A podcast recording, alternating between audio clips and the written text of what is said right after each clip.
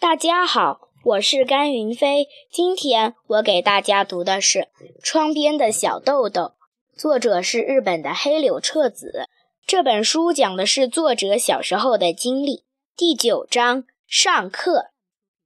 教室是真正的电车，让小豆豆觉得真特别。接下来又一次让小豆豆觉得真特别的，则是教室的座位。以前的学校里。谁坐在哪个位子上，旁边是谁，前面是谁，都是固定不变的。可是，在这个学校里，却可以根据当天的心情和方便，每天都自由选择自己喜欢的座位。小豆豆绞尽脑汁想了半天，又左顾右盼了好一会儿，终于决定坐到早晨在自己之后进来的那个女孩子的旁边，因为。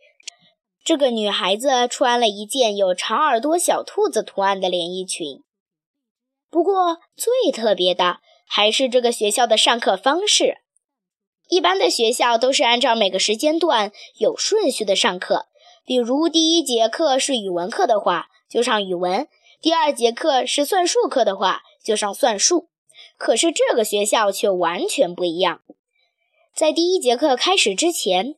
女老师就把当天的所有课，还有每一节课所要学习的所有问题点，满满的写在黑板上，然后说：“下面开始上课，从你们喜欢的那门课开始吧。”于是，小学生们就从自己喜欢的那门课开始学习，先上语文也行，先上算术也行，都是可以的。所以，喜欢作文的小学生在写作文，后面的位子上；喜欢物理的学生在点起了酒精灯，把烧瓶烧得咕噜咕噜冒泡，或者做着什么爆发实验。每个教室里都可以看到这样的风暴。这样上课的话，随着小学生们年级的升高，老师就能逐渐掌握每一个学生的兴趣所在，以及他感兴趣的方式、对问题的思考方法等。由此，老师能够清楚地了解每个学生的个性。对于老师而言，在了解学生的基础上因材施教是最有效果的上课方法。而且，对于学生来说，能从自己最喜欢的科目开始一天的学习，会觉得非常开心。自己不喜欢的科目，因为在放学之前做完就可以了，也都能完成。所以，上课的时候多半是自习的形式。小学生们遇到自己不懂的问题，可以到老师那里请教，或者请老师到自己的位子上来，老师会耐心地讲解，一直到孩子们弄懂为止。然后，老师会出几道例题，这样就开始了新的自习过程。这是真正的学习，不会发生听课时心不在焉的情况。小豆豆他们才是一年级的学生。还不怎么会上自习，但即便如此，可以从自己喜欢的科目开始学习，这一点却没有变化。有人在写假名，有人在画画，有人在读书，甚至还有人在做操。坐在小豆豆旁边的那个女孩子，好像已经能够写平假名了，正在往笔记本上写着。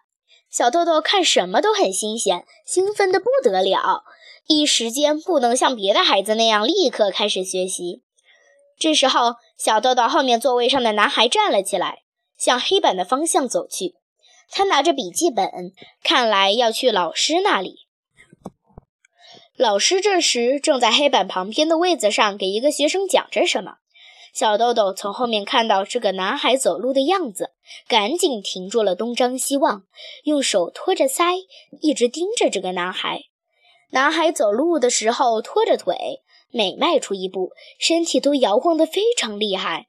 一开始，小豆豆以为他是故意装成这样的，可是看了一会儿之后，小豆豆渐渐明白，他并不是故意装的，而是本来就是这个样子。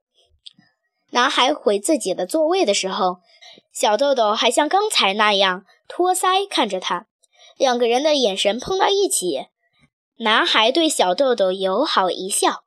小豆豆慌忙也对他笑了笑。男孩坐到了后面的位子上，他坐下去的时候也要比别的孩子费力。小豆豆呼的一下转过身，问道：“你为什么那样走路呢？”男孩的声音温和而平静，听上去非常聪明懂事。嗯，因为我得过小儿麻痹症。小儿麻痹症？小豆豆反问道。在这之前，他还从来没有听到过这个词。男孩稍微压低了一点声音说：“是的，小儿麻痹症，不光是腿，我的手也。”说着，男孩把左手伸了过来，他的手指修长，仿佛粘在了一起，形状也扭曲了。